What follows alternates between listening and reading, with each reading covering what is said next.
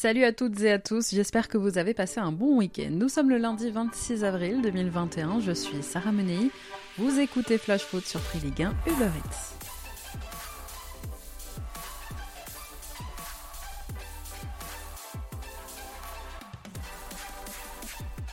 L'affiche a tenu toutes ses promesses. Mise sous pression par le PSG et par Monaco, hier soir, en clôture de la 34e journée, Lille et Lyon s'affrontaient au Parc OL.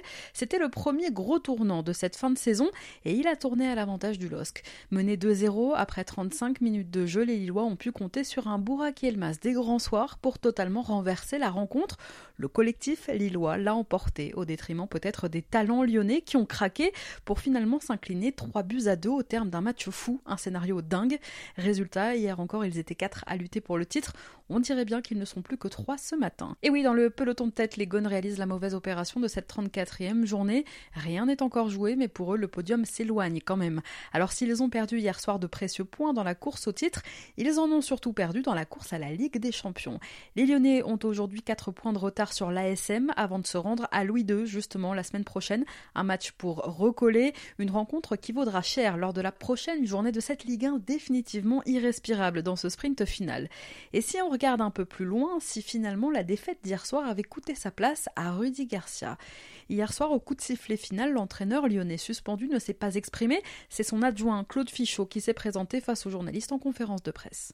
Le résultat, il est, terrible. Et vous doutez bien que on est arrivé dans le vestiaire euh, avec les joueurs, euh, abattus bien évidemment. Euh, on est abattus nous aussi ce soir, même si l'abattement doit être rapide, vite digéré, parce que dès mardi, il va falloir bah, recommencer une semaine, parce qu'on a bah, un match tout aussi important la semaine prochaine à Monaco. Éliminés en Coupe de France, presque écartés de la course au titre et en danger pour la qualification en C1. En une semaine, Lyon a presque tout perdu. Mais que s'est-il passé hier soir? Comment Lyon a-t-il pu laisser passer sa chance? Quelques pistes de réflexion, une mauvaise gestion des changements, des erreurs défensives bien sûr et de grosses difficultés physiques. Finalement, tout ou presque a manqué à l'OL pour se mettre à la hauteur d'un prétendant au titre. Quand je parlais de l'avenir de Rudy Garcia, une deuxième année sans qualification en Ligue des Champions ferait tâche, surtout avec un effectif comme celui des Gaunes. Alors il reste 4 journées aux Lyonnais pour tenter de remonter sur le podium, parce que finir quatrième sans Coupe d'Europe à disputer cette saison, ce serait, il faut le dire, un énorme raté. Allez, tout de suite on fait le point sur les autres rencontres du week-end et tout ce qu'il ne fallait pas manquer de cette 34e journée de Ligue 1.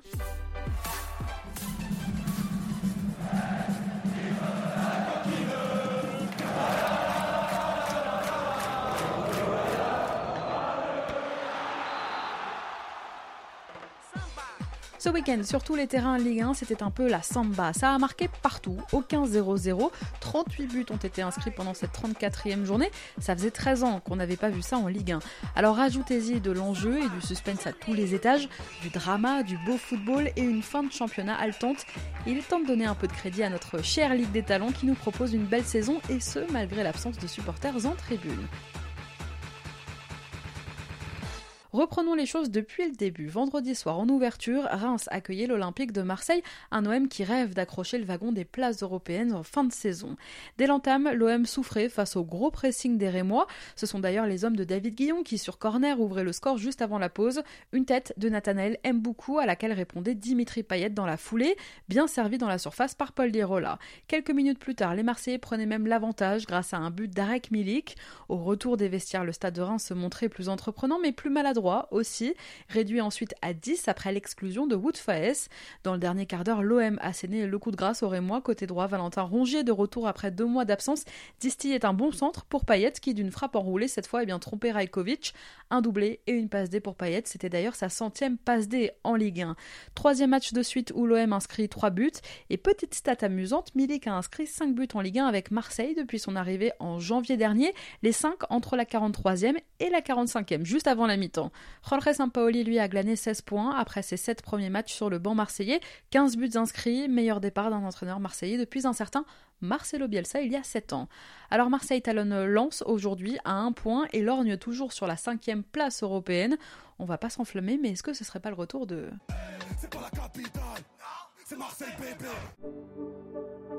Samedi après-midi, c'est Saint-Etienne qui recevait Brest. Dominateur pendant une grosse demi-heure de jeu en première période, le match démarrait bien pour les Verts puisque Wabi Kazri avait même ouvert le score dès la 11e minute de jeu. Finalement, en seconde période, les choses ont tourné. À la 67e, Gaëtan Charbonnier égalisé pour Brest. Dans un bon jour, l'attaquant brestois inscrivait même un doublé 10 petites minutes plus tard. Score final de buts 1 pour les Bretons qui font une grosse opération dans la course au maintien. 13e au classement à l'issue de cette 34e journée. Brest double les Verts, 14e aujourd'hui. thank you Un peu plus tard, samedi après-midi, du côté de Saint-Symphorien, c'est Metz qui recevait le Paris Saint-Germain, un PSG qui s'apprête à disputer, vous le savez, sa demi-finale allée de Ligue des Champions face à Manchester City cette semaine. Alors pour l'occasion, le Messin Ibrahim Anian faisait son retour sur les terrains après sa grave blessure du début de saison et ses six mois d'absence. Dès la cinquième minute de jeu, c'est Paris qui donnait le ton de la rencontre, parfaitement lancé en profondeur par Ander Herrera. Kylian Mbappé trompait Alexandre Oukidja pour ouvrir le score. À la mi-temps, Frédéric Antonetti avait dû passer un sacré savon à ses joueurs puisqu'au retour des vestiaires, Fabien Santonze, trouvé par Farid Boulaya dans la surface parisienne, venait égaliser. Quelques minutes plus tard, Pape Matarsar poussait même Keylor Navas à la parade. Un temps fort messin qui a eu le don de réveiller Kylian Mbappé. Le Parisien, dans la foulée, envoyait un missile en lucarne pour redonner l'avantage à Paris, inscrivant au passage son 25e but de la saison en Ligue 1 et son 8e doublé pour l'attaquant du PSG qui confirme son statut de meilleur buteur du championnat. En fin de rencontre, Marco Verratti obtenait lui un penalty transformé d'une panenka par Mauro Icardi, un but qui venait sceller la victoire parisienne à Metz. Score final 3-1 pour Paris, sans forcer face à des Messins globalement assez inoffensifs sur l'ensemble de la rencontre. Petite alerte en fin de match concernant Kylian Mbappé, touché à un genou. Il a dû céder sa place à Julian Draxler à la 87e. Finalement, les dernières nouvelles sont plutôt rassurantes. Le Parisien devrait être remis pour le choc de mercredi face aux Citizens. Metz, dixième aujourd'hui au classement, enchaîne un sixième match sans victoire et se dirige vers une fin de saison plutôt poussive. D'ailleurs, à la fin de la rencontre, l'intervention de Frédéric Antonetti en conférence de presse n'est pas passée inaperçue. Interrogé sur ce PSG, le coach Messin estime que cette équipe parisienne n'est absolument pas la meilleure qu'il ait affrontée dans sa carrière, en particulier à cause de sa mentalité. Écoutez-le. Peut-être qu'on n'a pas vu le meilleur PSG non plus aujourd'hui. Hein. C'est difficile de, Non, je pense pas. Je pense qu'ils n'ont pas, pas la mentalité. Voilà. ils n'ont pas la mentalité. Je, je trouvais euh, l'équipe euh, de Rail, Valdo, je sais pas, plus saine, je dirais ça comme ça. Voilà, là, ça. des attitudes qui me gênent. Alors, il y a du talent, tout ça, mais voilà. Je, pense qu'il y a des équipes aussi. Quand il y avait Ibrahimovic, c'était costaud quand même. Voilà, c'était costaud. Donc euh, voilà, après, euh, après c'est un bon, un bon PSG, mais j'ai trouvé les, équipes euh, beaucoup plus régulières dans le match et au cours de la saison. De celui-là, hein, je crois qu'ils ont perdu combien? 8 matchs? C'est beaucoup trop pour une équipe de cette valeur avec autant d'argent, pour moi. Bon, après, des circonstances sûrement. Hein. Voilà, je ne vais pas analyser leur saison, mais vous me posez une question, je. Je sais pas, au niveau du comportement de l'attitude, il y a des choses qui me gênent. Par rapport à aux équipes de 94, 95. c'est des attitudes un peu. Peut-être que le temps a changé, peut-être que je vieillis, je sais pas. Mais, Il les aime pas beaucoup, les Parisiens, coach Antonetti même moment, alors que Paris s'imposait à Metz, au lendemain de l'annonce du retrait de King Street, les actionnaires du club, les supporters bordelais manifestaient place Péberlan en plein cœur de Bordeaux. Un homme cristallise toutes les tensions, le président du club Frédéric Longuepé, dont les supporters bordelais réclament le départ depuis de nombreux mois. On écoute Florian Brunet, le porte-parole des ultramarines présents à la manifestation. Faire passer, Longuepé doit cesser d'humilier le peuple bordelais, Longuepé doit cesser son œuvre de destruction de ce club légendaire. Et la première chose, qui doit se passer dans les heures, dans les jours qui viennent, c'est son départ. Il n'y a pas d'autre message. Ça sert à rien de parler du reste. Dire que King Street c'est des voyous, on le sait tous, on est tous au courant. On prévient depuis depuis trois ans, mais de toute façon ça ça les intéresse pas. Ils ont lâché le club. Là maintenant le club ça, ça redevient notre bien à tous. Vraiment, il n'y a plus de propriétaire. Il va falloir en trouver un autre. Et ça ne va pas se faire en claquant des doigts, ça ne va pas se faire en 48 heures. Il faut qu'on commence, le peuple girondin doit commencer à retrouver son club. Et pour que nous retrouvions notre club, il faut que Frédéric s'en aille. Malheureusement, cette mobilisation des supporters bordelais n'a pas aidé les Girondins, pas plus d'ailleurs que leur stage de 4 jours dans le Morbihan, puisque dimanche après-midi, les joueurs de Jean-Louis Gasset ont sombré au moustoir. Dépassé pendant plus d'une heure, l'affaire a été pliée en première période par les Lorientais et le duo Wissa Mofi a fait beaucoup de mal à la défense bordelaise. Wissa a ouvert le score peu après le quart d'heure de jeu avant que Mofi ne s'offre un triplé. 5 buts d'ailleurs de Mofi en deux matchs. Si les Merlus se sauvent en fin de saison, ils pourront lui dire merci. Lorient d'ailleurs n'avait plus mené 3-0 à la mi-temps d'un match de Ligue 1 depuis 7 ans. Le seul buteur bordelais de l'après-midi pour sauver l'honneur s'appelle Issouf Sissoko, 19 ans. Très peu de temps de jeu cette saison, 28 petites minutes en cumulé, et c'est pourtant lui qui a donc réduit le score pour Bordeaux en fin de rencontre. Ça n'a malheureusement pas suffi pour les Bordelais, score final 4 buts à 1 pour Lorient face à des Girondins qui ont encaissé au moins 3 buts lors de leurs 5 derniers matchs de Ligue 1. C'est la première fois que ça leur arrive en championnat. Cinquième défaite consécutive aussi pour les Girondins en championnat, 12 défaites en 14 matchs, toutes compétitions confondues. Vous l'aurez compris, Bordeaux continue de s'enfoncer malgré les résultats et du côté de la direction, on assure aujourd'hui que le licenciement de Jean-Louis Gasset n'est pas à l'ordre du jour. Hier après-midi, son adjoint Ghislain Printemps a été exclu en fin de rencontre. À l'issue de cette 34e journée et en vue du maintien, le petit matelas bordelais s'amincit. Voilà Lorient revenu à 1 point, Nantes à 5. Attention, plus que jamais, il faut se sauver parce qu'on le sait, ce sera d'autant plus difficile pour les Bordelais de trouver un repreneur si le club est en Ligue 2. Du côté de Lorient, autre ambiance, forcément on se réjouit de cette large victoire. On écoute Christophe Pellissier à l'issue de la rencontre. Non, non, euh, ce qu'on peut dire, c'est qu'aujourd'hui on a fait une très grosse performance et surtout euh, une première mi-temps avec euh, une envie d'aller chercher avec un énorme pressing. Je crois qu'on a fait 30 minutes de très très haut niveau. menant 3-0, après comme je dis, euh, nous, on a cette barre des 40 points qu'on a à l'horizon. Euh, il faut aller la chercher. On a encore des points à prendre. Il reste 4 matchs. Ce soir, on a fait un premier pas, c'est tout. M'ont bluffé même sur les 30 premières minutes, tant euh, c'était beau à voir. Dans leur malheur, heureusement pour les Bordelais qu'au même moment, l'un de leurs adversaires directs dans cette lutte pour le maintien, le Nîmes Olympique, s'inclinait face à Lens. Pourtant, Lens a souffert, Lens a plié mais pas rompu, ce sont les mots de Francaise après la rencontre. Lens est allé la chercher, cette victoire. Peu après le quart d'heure de jeu, Ignatius Ganago ouvrait le score pour les Lensois qui seront réduits à 10 dès la 24e minute de jeu après l'exclusion d'Issiaga Silla pour un coup de crampon dans la tête de Renaud Ripard. Ripard qui quittait ses partenaires pour subir quand même 6 points de suture. En début de seconde période, en supériorité numérique. Nîmes égalisé grâce à un pénalty de Zinedine Ferrat. Peu après l'heure de jeu, Niklas Eliasson aurait même pu permettre au Croco de mener, mais son coup franc a atterri sur la barre. Et finalement, dix petites minutes plus tard, une superbe reprise acrobatique de Massadio Aydara permettait aux Lensois de l'emporter 2 buts à 1. Cette défaite fait beaucoup de mal au Croco à 4 journées de la fin. Les Nîmois sont désormais 19e et relégables avec une moins bonne différence de but que Nantes. 13e match sans défaite en revanche pour Lens qui poursuit sa série d'invincibilité et reste 5e plus que jamais dans la course à l'Europe. Dans la quête du maintien, cette défaite face à Lens fait d'autant plus mal aux Crocos que dans le même temps, Nantes s'imposait à Strasbourg. Les Canaries mettent fin à leur série de 4 matchs sans victoire. Pourtant, l'après-midi avait mal commencé pour les Nantais avec un but de Ludovic Ajorc inscrit au pire moment, juste avant la mi-temps. Mais au retour des vestiaires, les Nantais ont trouvé les ressources nécessaires pour revenir au score par un but de Jean-Charles Castelletto à la 53e.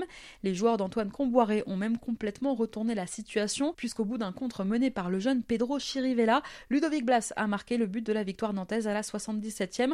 Un précieux succès pour les Nantais. Cette troisième victoire de l'air Camboiré offre un énorme bol d'oxygène et de l'espoir aux Nantais qui sont aujourd'hui 18e barragistes. Une place occupée au coup d'envoi jusque-là par les Nîmois. Toujours en bas de tableau, Rennes a de son côté officialisé en quelque sorte la descente de Dijon. Battu 5-1 par les Bretons, le DFCO est officiellement relégué en Ligue 2. Malgré l'ouverture du score de Yacine Benzia sur penalty dès la 9 minute de jeu, le DFCO a concédé donc une lourde défaite qui le condamne à la descente en fin de saison. Un doublé de Martin Terrier, son premier sous le maillot rennais, et des buts de Flavien T, de Gersigno Niamsi et de Clément Grenier qui ont donc permis aux Rennais de s'imposer 5 buts à 1. Une précieuse victoire dans la course à l'Europe. Les Bretons aujourd'hui sont 7 à un petit point de et deux de Lens tout est encore possible. Dimanche, Bruno Genesio, confronté à une cascade d'absents en défense, avait finalement choisi d'aligner son jeune latéral Brandon Sopi en charnière centrale aux côtés de Niamsi. Genesio, depuis son arrivée sur le banc rennais, a désormais récolté 16 points en 7 rencontres, 5 victoires, 1 nul et une défaite, un record pour un entraîneur rennais. Hier, toujours c'est Nice qui a battu Montpellier au terme d'un duel spectaculaire. Les Aiglons ont signé une belle victoire 3 buts à 1 à l'Alliance. Je vous le dis, il m'a épuisé moi ce match.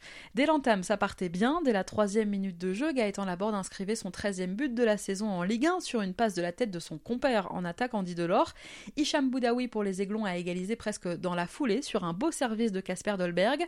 Avant la pause, sur un coup franc tiré par Alexis Claude Maurice, c'est Jean-Claire Todibo qui a marqué son premier but sous les couleurs niçoises.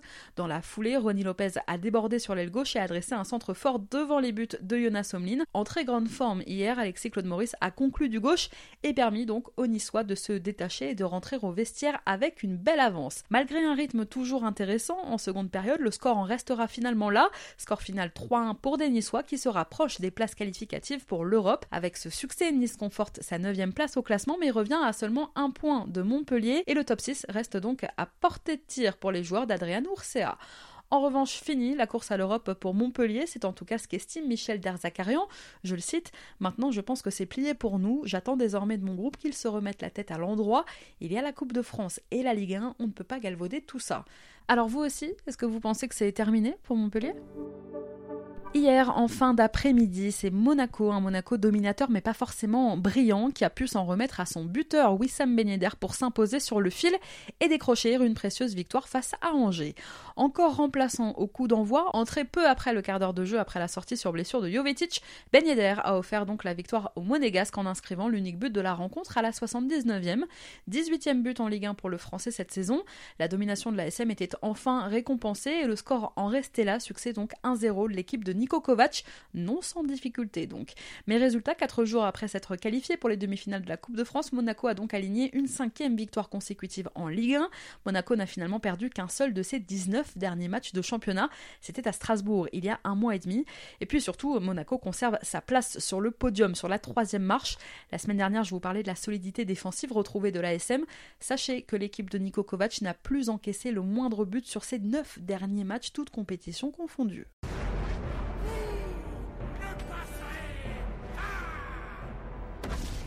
De son côté, loupant l'occasion de grimper à la dixième place et restant sur une série de cinq matchs sans succès en championnat, le SCO tentera de se rattraper le week-end prochain contre Lorient. À noter qu'hier, Ibrahim Amadou est sorti sur blessure, remplacé par Stéphane Baoken à la demi-heure de jeu.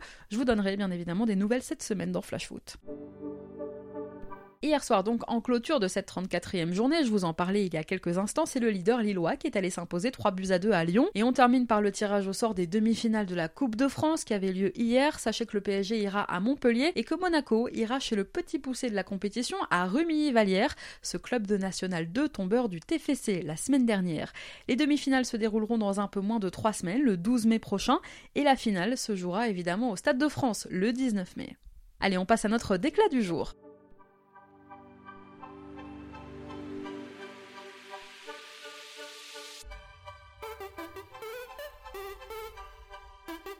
C'est mon cœur qui parle. Et vous avez un chef d'espoir qui vous notre retenue.